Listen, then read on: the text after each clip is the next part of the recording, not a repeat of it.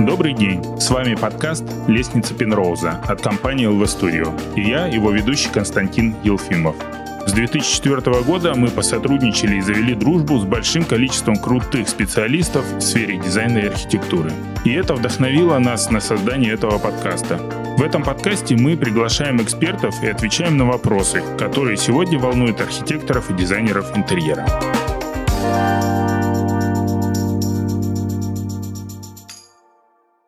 Тема эм, первого выпуска – построение личного бренда в сфере дизайна. Тема очень важная, на наш взгляд, так как в современном бизнесе индивидуальность становится брендом. Количество дизайнеров за последние 10 лет значительно увеличилось, и сейчас мало быть просто очередным дизайнером. Важно иметь свою уникальность и правильно ее преподносить тем же заказчикам, ну и, в принципе, окружающим. Для раскрытия вопроса о формировании личного бренда мы пригласили Михаила Жилина. Братья Михаил и Николай Жилины создали свою дизайн-студию в 2008 году. В основном студия разрабатывает интерьеры частных домов и квартир. Но есть среди заказчиков также крупные девелоперы, ательеры, реставраторы. Михаил, добрый день. Здравствуйте, рад присутствовать на вашем выпуске. С удовольствием поделюсь своим опытом э, в формате подкаста. Для меня это первый опыт, э, и я прям жду с нетерпением. Тогда давайте начнем. И, Михаил, предлагаю вначале немного познакомиться и узнать э, поподробнее про вас. Какое образование у вас? Почему вы в результате выбрали работу в сфере дизайна интерьера? Мы закончили Балтийский институт в 2008 году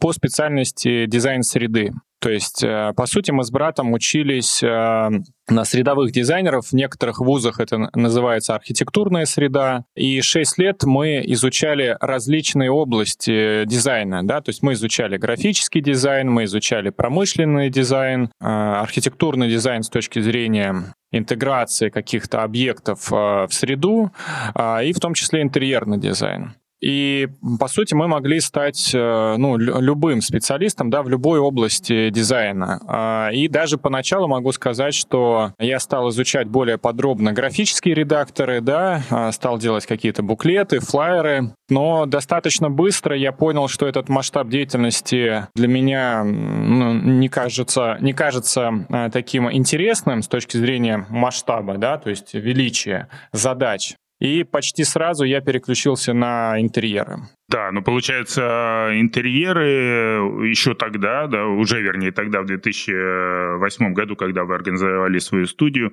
уже выходили в каком-то масштабном объеме на рынок. Скажем так, э, индустрия интерьеров, она э, всегда была востребована, да? 2008 угу. год, это, кстати, был год э, кризисный, когда я начинал свою да, деятельность. непростое время. Непростое время для большинства моих коллег, но при этом я вспоминаю 2008 год как взлетную площадку площадку, потому что у меня запускались э, проекты и договора подписывались один за другим, и я бегал между клиентами и встречами, просто не успевая ничего делать. То есть работы было очень и очень много. А, вот, и поэтому на, как бы на будущее я понял, что любые кризисы а, экономические, они на самом деле именно, ну вот для нашей индустрии дизайна интерьеров это всегда возможности. И вот сколько их прошло уже, там, наверное, 4 кризиса за 12 лет нашей практики, практики. И сейчас, в 2020 году, а, я наблюдаю то же самое, что и все предыдущие кризисы, а, когда клиенты, наши клиенты, покупают объекты недвижимости, а, которые, как правило, ну, могут стоять, допустим, неликвидные объекты недвижимости, да, по завышенным ценам, может быть, выше рыночных. Вот. И во время кризиса от них избавляются, да, то есть их продают с хорошим дисконтом. И к нам приходят эти клиенты, да, как только они во время кризиса что-то купили с хорошим дисконтом, они на сэкономленные деньги условно, да, заказывают, ну, дорогой дизайн-проект. Вот, поэтому для нас кризис это всегда, ну, действительно, это такая позитивная а, стадия, которую мы немножко выжидаем а, сам вот этап кризиса, и сразу после кризиса у нас начинается волна заказов. Вот я сейчас а, буквально на этой неделе три контракта заключил, да, то есть это, ну, хороший показатель, и это ожидаемо уже для нас, это не сюрприз. Да, да, действительно так. Я от многих коллег тоже слышу, что кризис, в принципе, стимулирует стимулирует, дает какие-то новые возможности, идеи развития и реализации, да.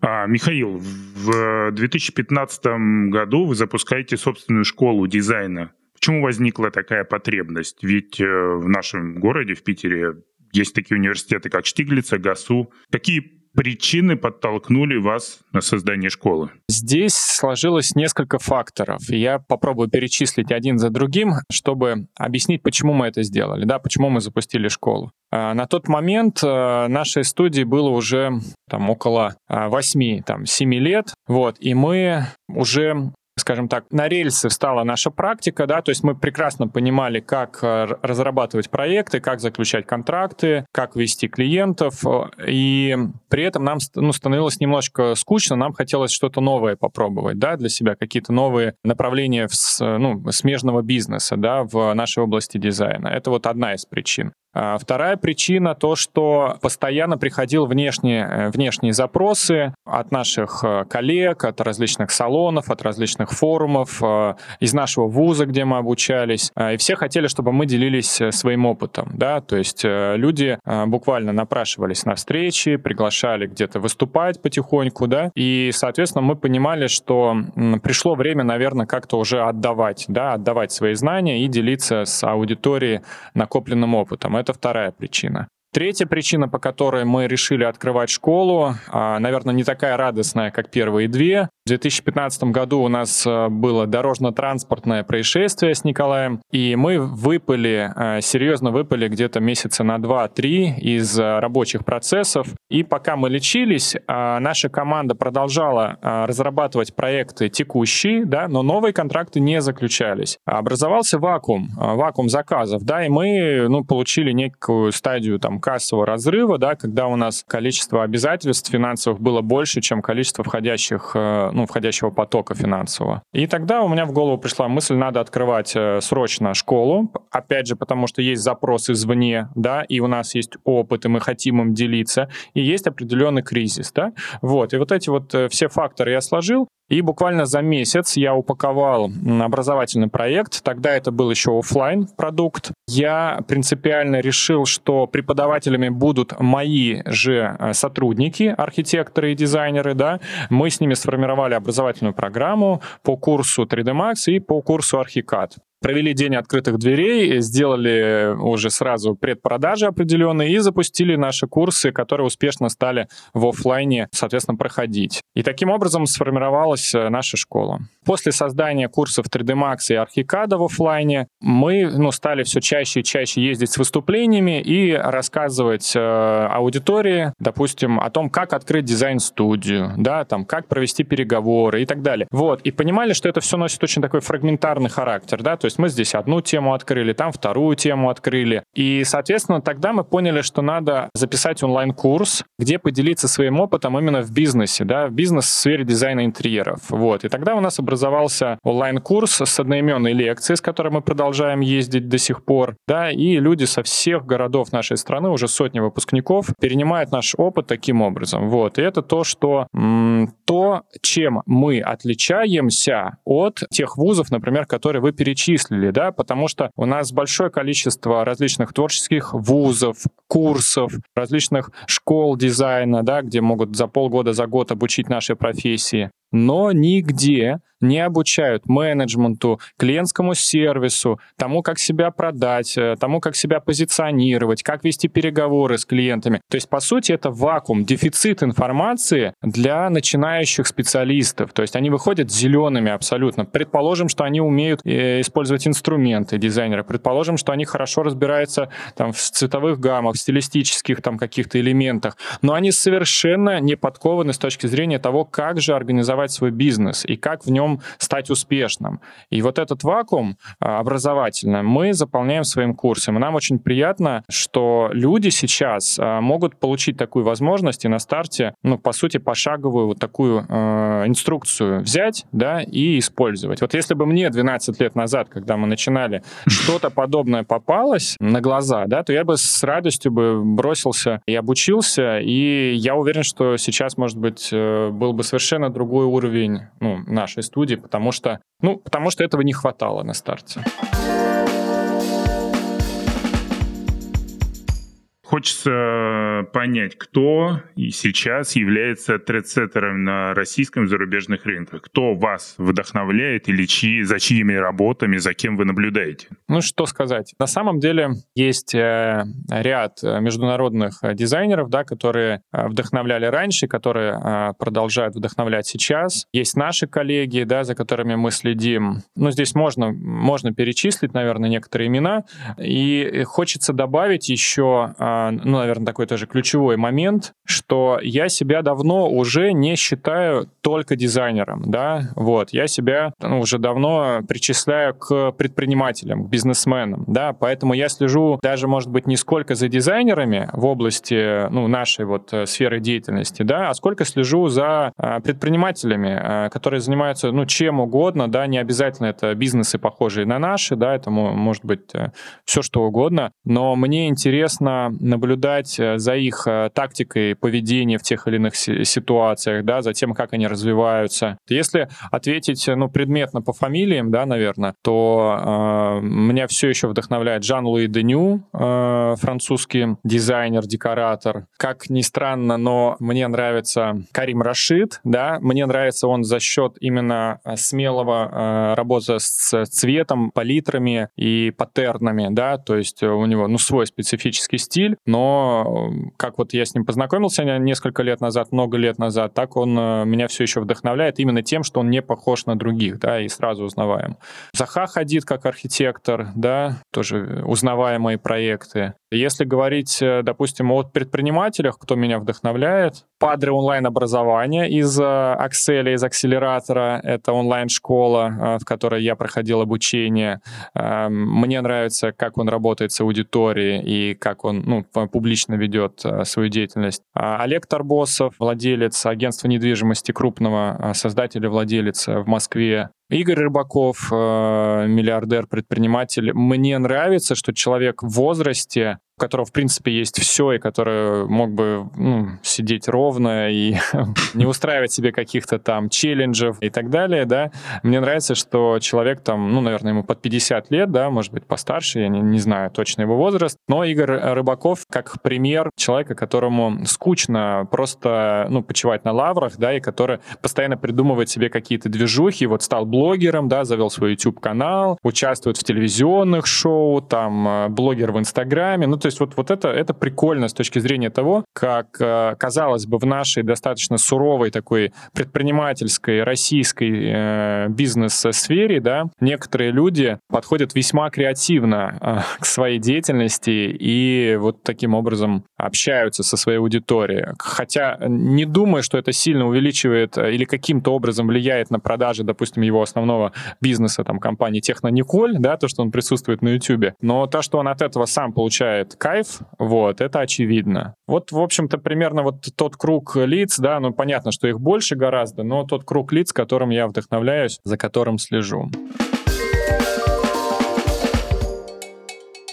На каких каналах вы коммуницируетесь э, с аудиторией. Я так понимаю, что в первую очередь это площадка Инстаграм. Какие еще, может быть, планируете э, что-то вот сейчас как раз в разработке запустить? На самом деле существует множество каналов, по которым э, можно коммуницировать э, со своей аудиторией. Опять же, у нас, по сути, две аудитории, да, то есть у нас есть аудитория конечных клиентов, те, кто приходит за дизайн-проектами, да, и у нас есть аудитория наших студентов, да, то есть наших коллег. Принципиально мы разделяем эти аудитории, и вот э, тот канал, э, который вы назвали в Инстаграме, наш основной канал э, общения с аудиторией, там свыше 115 тысяч подписчиков, он в первую очередь ориентирован на конечных клиентов, которым требуются услуги по дизайн-проектам. Помимо этого у нас заведен уже несколько лет и функционирует аккаунт нашей школы дизайна, да, который ориентирован на студентов, на наших коллег. И разумеется, что Инстаграм в принципе является основным основным каналом коммуникации. Да? А, почему? Потому что это, по сути, такой удобный микроблок да, для визуального контента. Да? Почему дизайнеры или фотографы так круто э, зашли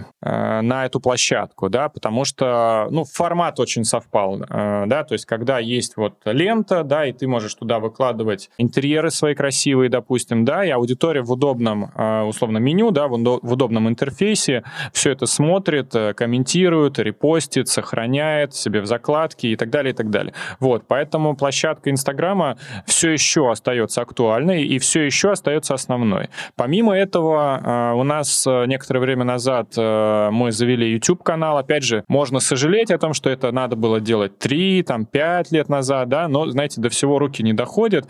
И вот сейчас, например, мы работаем над созданием и развитием своего YouTube-канала. Мы долго думали, как его назвать, и в итоге назвали «Дизайн-секреты». Да? То есть по аналогии с Олегом mm-hmm. Тиньковым, там «Бизнес-секреты», у нас «Дизайн-секреты». А одна из рубрик, э, которую мы развиваем, это интервью, кстати, с нашими коллегами, архитекторами, дизайнерами, декораторами, где как раз-таки э, сподвигаем их э, к тому, чтобы они делились своими бизнес-дизайн-секретами, да, и рассказывали как раз о своем опыте практики, да, о своей практике. Вот. И помимо этого сейчас там еще много различных рубрик прорабатывается, все это будет ну, запускаться, будем тестировать. Что интересно, я привлек для развития YouTube-канала а, молодого человека, который на 10 там, лет младше меня, но он гораздо а, подкованнее вот во всей этой индустрии ютубной, которая для меня является на самом деле темным лесом, при том, что я, э, скажем так, блогер со стажем там в Инстаграме, да, и все равно, кстати, в Инстаграме я себя, себя считаю начинающим блогером, я всегда себя называю начинающим блогером, потому что, несмотря на ну, широкую аудиторию, которая у нас есть, несмотря на ну, узнаваемость э, бренда в Инстаграме в том числе, да, а, я считаю, что всегда нужно учиться, учиться и учиться, да, и сейчас у нас и в Инстаграме новый таргетолог, который нас обучает тому, как там работать, да, и на Ютубе новый э, специалист, который нам э, раскрывает глаза на этот мир Ютуба, да, и по сути выступает и в роли продюсера, и в роли режиссера, и в роли таргетолога, ну, то есть там очень много моментов. И, наверное, вот эти два канала я считаю основными. Инстаграм и YouTube. Ну, конечно,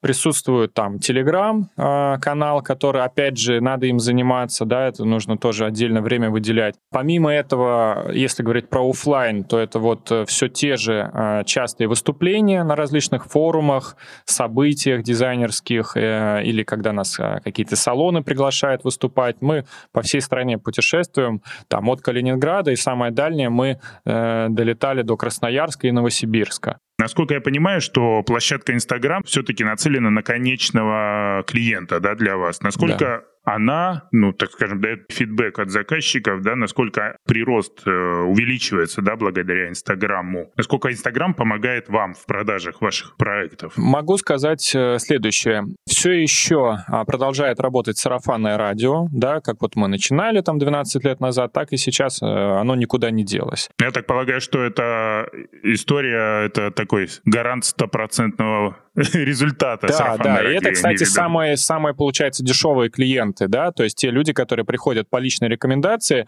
а, по сути, они тебе не, ну, обходятся в 0 рублей 0 копеек, да, и очень важно как раз-таки соблюдать э, бизнес-этикет, да, доводить э, проекты до разумного окончания, чтобы э, далее получать таких клиентов из рук в руки, когда тебя передают, да, допустим. Поэтому сарафанное радио продолжает работать, Инстаграм продолжает работать, и даже сайт наш, жилинс.ру, ру продолжает работать. Хотя мы сейчас э, ни рубля не вкладываемся, э, допустим, в контекстную рекламу, да, например, не вкладываемся сайта, да, э, вот, но при этом SEO-оптимизация сайта и то, что ему много-много лет уже, и на него были различные ссылки, да, из источников в интернете, приводит все еще клиентов, вот, при том, что мы понимаем, что немного а, потерялась актуальность оформления сайта, да, вот сейчас в ближайшие планах переделать сайт, в том числе, но по сути сейчас три источника, да, заказов. Это сарафанное радио, mm-hmm. это Инстаграм и даже сайт. Вот, я хочу сделать YouTube четвертым источником э, заказов.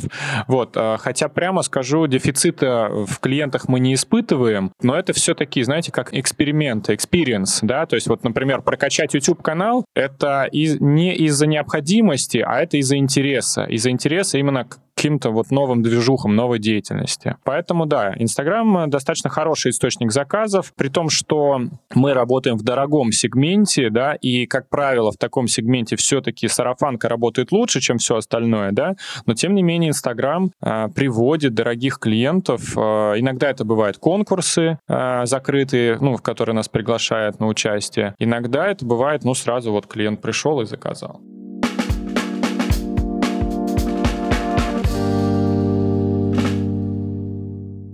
Во втором модуле вашей образовательной программы, вашего обучения, вы уделяете особое внимание на первую встречу с э, клиентом. Как вы думаете, можно ли после первой же да, встречи понять, легкий это клиент или будет с ним непросто? Ну, действительно, а, я соглашусь, некоторые клиенты а, являются, ну, скажем так, более сговорчивыми и, то есть, легкими клиентами, да, что при переговорах, что при работе там и реализации, да, допустим. А некоторые являются более тяжелыми, да, то есть они, ну, выставляют э, некие какие-то рамки, в которых, допустим, тебе некомфортно работать. Вот. И поэтому, да, мы э, этому учим на нашем курсе, да, и транслируем это на наших лекциях, что постарайтесь почувствовать клиента на своей, ну, на первой встрече с ним, и если вы чувствуете, если интуиция подсказывает, что этот клиент э, тяжелый, начинает вас как-то, э, не знаю, угнетать э, даже просто за чашкой кофе на первой встрече на знакомстве, да, то лучше постарайтесь, ну вот не прямо, допустим, заявить, что там до свидания и хлопнуть дверью, да, ну потому что это неэтично. Не но, да. да. Но а как мы обычно поступаем в этом случае? Мы либо ссылаемся на занятость высокую, да, и м, говорим о том, что мы не можем взять проект в работу, либо выставляем такой высокий ценник, да, когда человек уже уж там, если согласится, то мы хотя бы понимаем, ради чего мы втягиваемся в эту историю, да, хотя, как практика показывает, вопрос на самом деле не денег все-таки, вопрос в больш, большей степени именно вот э, общего языка. Нашел с ним ты язык или нет? Вот, поэтому бывают легкие клиенты, я все-таки могу утверждать, что бывают легкие клиенты, с которыми ты сразу находишь общий язык, вот с первой встречи, да, и дальше э, легко с ним работаешь и над проектом, и над реализацией последующей, и остаетесь э, условно друзьями, да, то есть, ну, условно почему? Потому что я э, за субординацию, я за субординацию и с сотрудниками, да, и с партнерами в определенном смысле этого слова, и с клиентами, да, то есть вот э, все вот эти обнимашки, целовашки я считаю все-таки недопустимыми, то есть деловые отношения, они на то и деловые отношения. Понятно, что с кем-то мы можем, ну, больше сближаться, например, что с клиентами, что с сотрудниками, что с партнерами, да, и у меня бывают смешные случаи, когда у меня есть э, ряд партнеров, с которыми я познакомился, и я могу с ними 2-3 года дружить, ездить в какие-то поездки, там, в Милан на выставку, там, или еще куда-то, и при этом ничего у них не заказывать, но мы дружим, дружим, вот, и в каком-то моменте я бах и заказал там много, например, да, потому что вот его продукт оказался актуальным конкретно по тот или иной проект. С клиентами у нас был один такой клиент, который приезжал пить кофе, ничего не заказывал, постоянно с нами бла-бла-бла, в шахматы с нами играл, сидел у камина, ему было так приятно у нас проводить время, и мы как-то э, уже осознали, что он вроде и проект не хочет заказывать, вот, и постепенно его все-таки, ну, как бы расстались от э, таких вот э, встреч вечерних с ним. Ну, а так, да, я считаю, что легкие клиенты бывают, и я считаю, что а, возможно договориться с клиентом сразу на первой встрече, да, это вот если немножко шире раскрыть понятие легкого клиента. У нас достаточно частая практика, когда одной встречи с клиентом или даже одного телефонного разговора с клиентом достаточно, чтобы обосновать и стоимость своих услуг, и убедить клиента в том, что взаимодействие с нами будет лучшим решением его вопроса, связанного с объектом недвижимости, да, и он буквально на следующей встрече все, говорит, э, давайте встречаемся, подписываем договор, да. В этом плане легкий клиент э, тоже вот, ну, можно об этом, да, поговорить, э, именно с точки зрения запуска его в работу. Получается, все равно хорошая аргументация и полный, так сказать, расклад по его ситуации человека располагает к вам, безусловно, да, да, и да. позволяет вам манипулировать.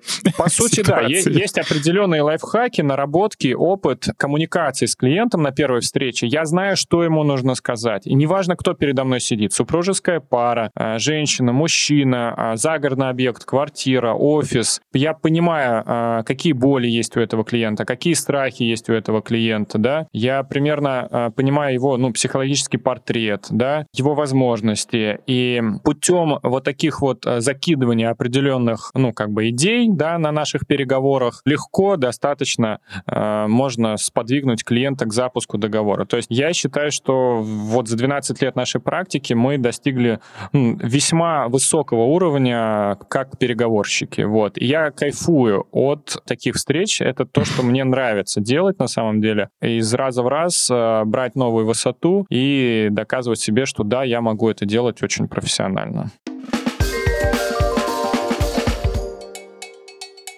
На самом деле тоже еще немаловажный вопрос, да, связанный с э, формированием личного бренда, это, ну, так скажем, команда, да. Вот э, в четвертом модуле вашей онлайн-школы вы э, говорите про авторский надзор и комплектацию. Является ли плюсом для формирования личного бренда наличие строителей в своей команде? Безусловно. А, наличие, скажем так, проверенной бригады, проверенного партнера в сфере строительных услуг является, наверное, одним из ключевых факторов общего успеха. Да? И, в принципе, мы всегда ну, транслируем это и своим студентам, и своим клиентам, что нарисовать проект — это лишь полдела, Э, однозначно, да, то есть вторая половина э, дела, и, может быть, даже большая его часть, это реализация проекта. Поэтому мы большое внимание уделяем э, менеджменту, да, клиентскому сервису, ответственности, да, которую готовы брать на себя перед нашими клиентами, и всегда позиционируем и стараемся предоставлять услуги полного цикла, да, то есть вот от первой встречи там чаепития,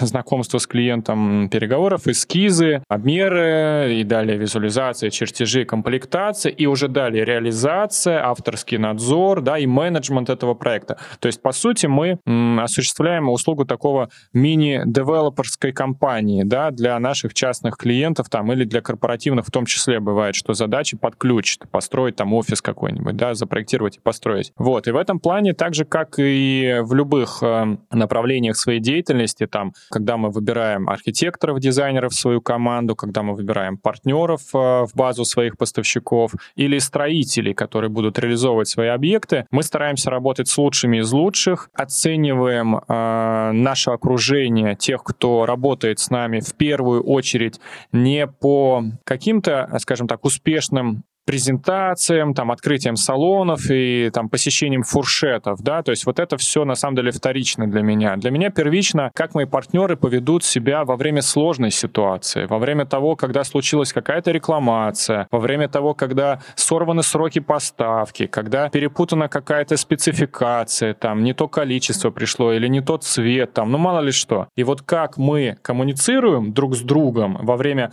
кризисной какой-нибудь ситуации, рабочего вопроса, мы так это называем, рабочие моменты, да, а вот то, как а, люди действуют во время таких ситуаций, для меня гораздо более показательно, а, чем встретиться и э, выпить бокальчик шампанского на какой-то презентации. Вот, поэтому по строителям точно такой же ответ, э, как и по любому нашему вот э, кругу партнеров, да, мы стараемся работать с лучшими из лучших, к нам очень сложно попасть в партнеры и очень легко вылететь, если человек перестает выполнять свои обязательства обязательства и перестают брать на себя ответственность. В целом у нас обычно где-то 2-3 э, бригады или компании, с которыми мы сотрудничаем, потому что объектов строится много, и мы стараемся распределять объемы э, строительные между нашими партнерами, чтобы они не посыпались, и чтобы э, так или иначе, ну, если с, на каком-то объекте сложится э, ситуация, там, когда мы вынуждены будем расставаться, чтобы, да, не, ну, все объекты не пострадали. Что интересно, у меня возникла идея, и мой продюсер YouTube-канала эту идею поддержал. Я хочу снять такой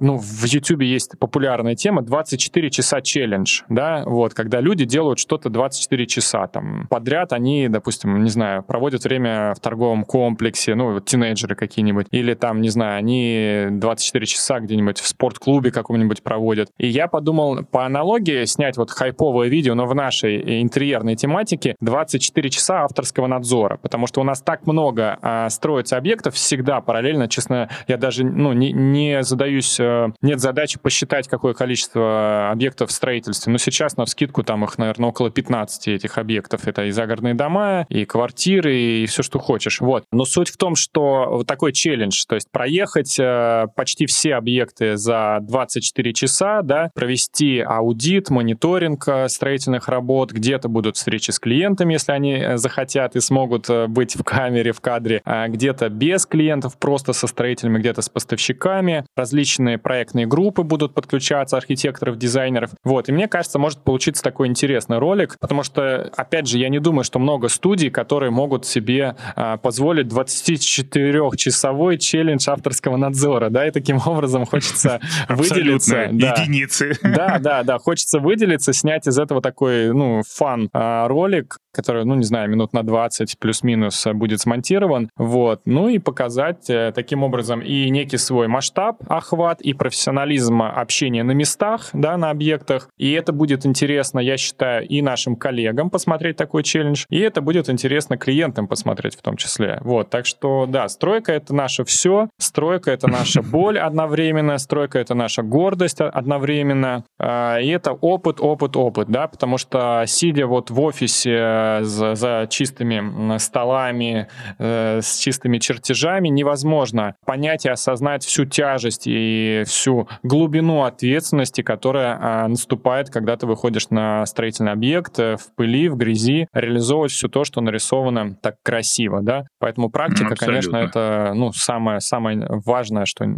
требуется для любого специалиста в нашей сфере. Насколько необходимо совершать эту ротацию в строителях? Э, ну, неважно целиком бригаду меняешь, там э, кто-то выпадает единицы. Но все-таки есть коллектив, да, там сработались, все все понимают, э, все нюансы, косяки какие-то, да, то есть как, как действовать данные обстоятельства, ну, при данных обстоятельствах. Могу пояснить, весьма глубокий вопрос, если отвечать не поверхностно, да, постараюсь поглубже ответить. Значит, здесь какая история?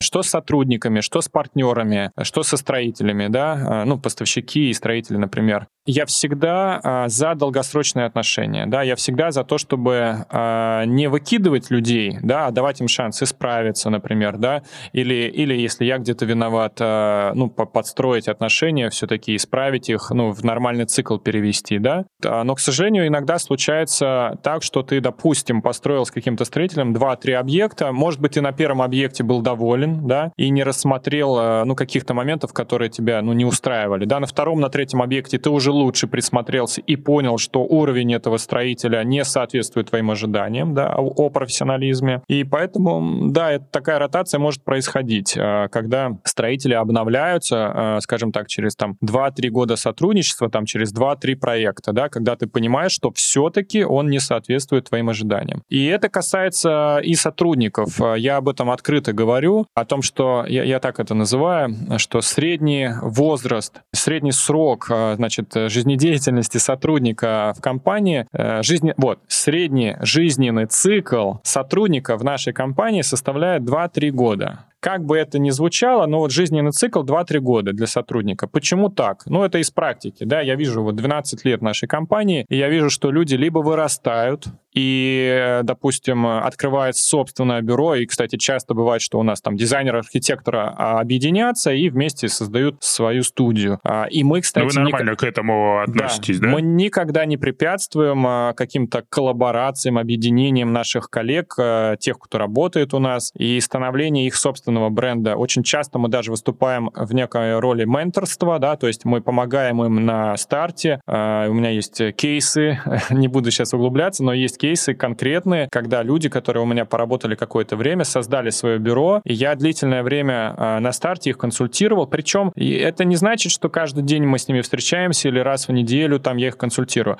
Это достаточно, знаете, э, 2-3 разговора там за полгода э, стратегических таких сессий, это может быть даже по телефону, когда они вот уперлись где-то, они не понимают, как дальше, что дальше, офис такой, не такой, как с командой, да, вот, и я э, очень быстро раскладываю по полочкам их ситуацию, даю им правильный вектор, все, и они раз и прошли этот этап раз и дальше. Вот, и потом они приходят, там дарят мне какие-то подарки на Новый год, там благодарят за то, что я не обозлился, да, э, после того, как они ушли из моей команды, получив какой-то опыт, да, а наоборот поддержал их. И в этом плане мы стараемся, ну, диалог с нашими э, сотрудниками, с большинством э, сотрудников, кто ушел из нашей команды, поддерживать. Не со всеми так хорошо, к сожалению, складывается, да, но так происходит. Вот. Соответственно, со строителями та же история, да, то есть вот с кем кем-то ты готов коммуницировать длительное время, да, с кем-то не готов. Э, по партнерам, например, у нас есть поставщики, с которыми мы по 8-10 лет сотрудничаем, да, то есть и мы, конечно, знакомы уже не только там с лучшими менеджерами, которые там длительное время работают, мы знакомы и с директорами, и с собственниками, и у меня они все в записной книжке, и в случае чего, какой-то нештатной ситуации, которая уже не может разрешить менеджер, я могу позвонить вплоть до собственника а, и сверху вниз э, какую-то ситуацию разрулить. Хотя большинство компаний, с которыми мы сотрудничаем, уже настолько отлажены процессы, что мне ну, нет необходимости звонить собственнику и беспокоить его по каким-то ситуациям, они в штатном режиме э, решаются. Не, ну такое партнерство, соглашусь, очень важно, да, очень. Да, по поставщикам могу, знаете, такую дать еще э, ремарку.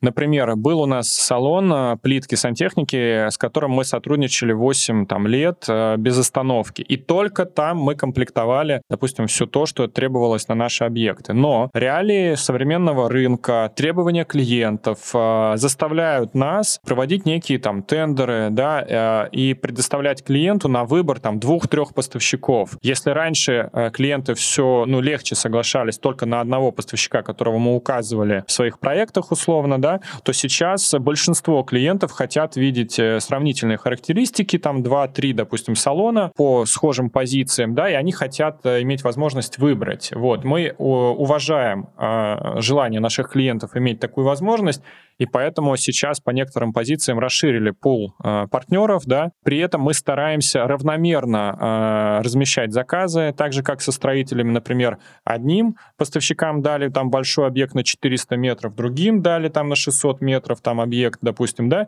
И таким образом мы помогаем нашим партнерам, э, ну, размещая у них заказы, они все в одну кубышку, да, как бы несем. Вот. Э, я считаю, в принципе, это нормально э, и с точки зрения ну, партнерских отношений, да, мере, да. да, и с точки зрения зрения отношения э, с клиентами, да. Плюс бывает, что ассортимент не совпадает, да, у одних есть одно, специализируются на этом, у других есть другое, и, конечно, тебе хочется выбирать и давать возможность э, выбора твоим клиентам. Ну, это сейчас достаточно редкость, чтобы был монобрендовый такой, да, ну, мы, мы знаем их все, и вы, и мы, но угу. просто в основном все равно много продукции используется в каждом салоне, да. Да, и... да, да, но бывает специализация, бывает, например, в одном салоне есть э, какая-то, ну, итальянская фабрика, которая которая ну, отсутствует в другом салоне, с которым мы сотрудничаем. Да, она может быть еще в трех салонах, с которыми мы не сотрудничаем, эта фабрика, да, и поэтому мы идем в итоге вот э, к этому поставщику. Ну, то есть ситуации разные бывают, ну, поэтому ну, да. так.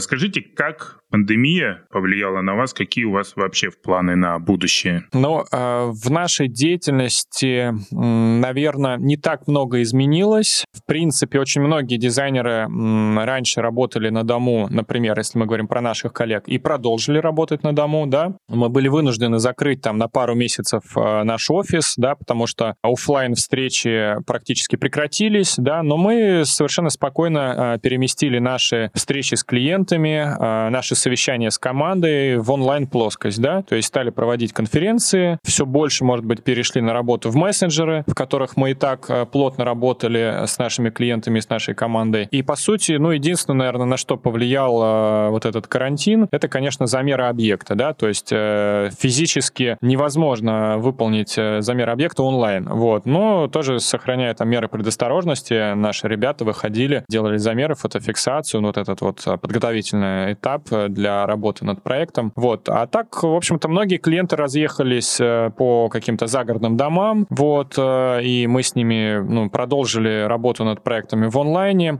Более того, могу отметить, что во время карантина не только продолжилась работа над текущими проектами, но и заключались контракты на новые проекты, что, в общем-то, не может не радовать. Ну, возможно, как компенсация, пару проектов текущих стало на паузу, да, потому что люди совсем в панике сбежали в такую там глух, глухоманию, где даже нет интернета, да, и, соответственно, продолжить работу с ними было невозможно. Вот, ну, по-разному. В целом, не могу сказать, что сильно как-то изменилась работа во время карантина нашей студии. Безусловно, вот работа по комплектации, например, а, притормозилась, потому что, ну, не все поставщики, например, работают, некоторые салоны закрыты, некоторые по звонку там готовы показывать какие-то образцы, некоторые клиенты готовы ехать смотреть живые образцы, некоторые не готовы. Стройки, безусловно, те, которые идут, ну, по квартирам, остановились некоторые, потому что, ну, люди живут в жилых комплексах элитных, например, да, и не хотят там, сидя на карантине, э, слышать э, звуки перфоратора и так далее.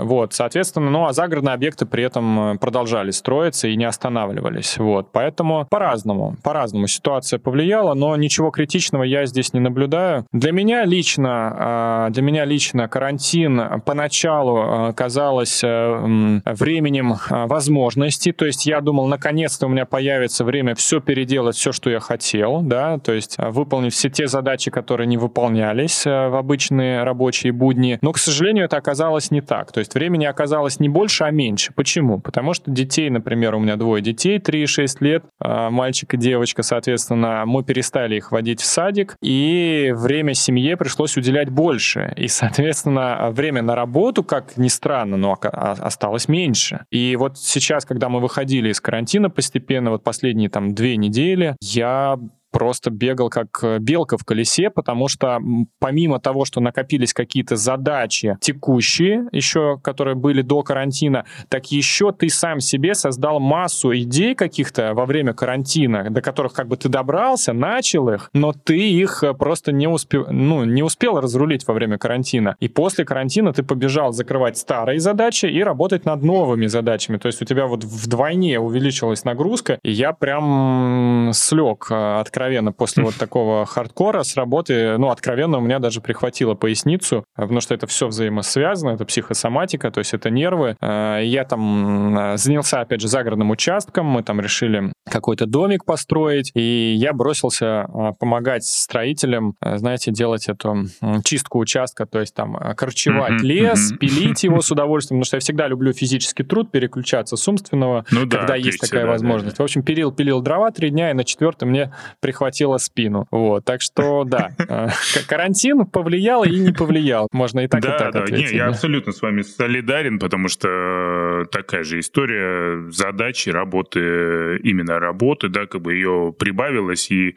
надо очень аккуратно себя разменивать на, да, чтобы, да. чтобы физически не пострадать. Да, это да, правда. Да, да. Ну что ж, Михаил, спасибо большое за очень интересную беседу. Хочу надеяться, что мы с вами еще много чего сделаем, запишем, поговорим. Спасибо вам. И Спасибо. преподнесем информацию. Было очень интересно пообщаться. Я, как обычно, готов общаться часами, но понимаю, что время нашего подкаста ограничено. Вот, и буду рад, э, возможно, ну, поговорить еще на какие-то темы, потому что тема подкастов, э, в принципе, я считаю, весьма перспективная. Это новый тренд, э, который заходит ну, в любой области деятельности, в том числе, я думаю, и в дизайне интерьера будет востребовано. Вот, и для меня было любопытно поучаствовать участвовать в таком э, интервью. Поэтому спасибо за приглашение, спасибо за то, что дали возможность э, поделиться. Вот, опять же, если мы говорим про каналы коммуникации, да, например, с нашей аудиторией, вот, да, пожалуйста, да, да. новый канал коммуникации, формат подкастов. Я, я уважаю да, вас спасибо, за, спасибо. Да, за то, что вы выбрали этот путь и желаю вам удачи на нем. Удачи вам тоже. До встречи, до новых спасибо, встреч. Спасибо, спасибо. До свидания.